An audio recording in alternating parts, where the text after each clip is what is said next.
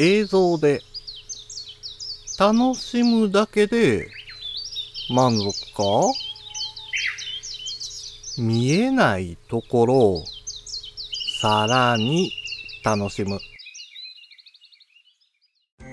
五七五七七の31文字でデジタルに関する単価を読むデジタル教室単価部です。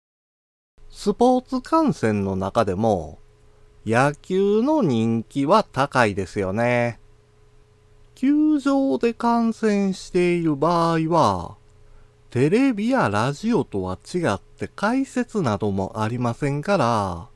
テレビ観戦に慣れていると、想像していたよりも楽しくなかったと感じる人もいるかもしれません。だからこそ、自分の目で見える範囲外の情報を得られるスポナビ野球速報が役立つんです。一球ごとの打席結果や配球図も手元でわかるので、観客席からはわかりにくい部分を視覚情報で得られるのが嬉しいんですよ。さらに、全試合の状況を知ることができますから、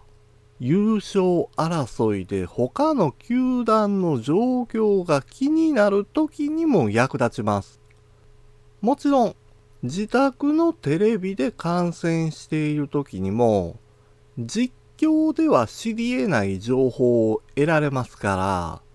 観戦スタイルを問わずに、スポナビ野球速報は役立ちますよ。今回の単価は画像付きでインスタグラムやツイッターにも投稿しています。また、デジタル教室ではアプリやパソコンの使い方などの情報をウェブサイトや YouTube、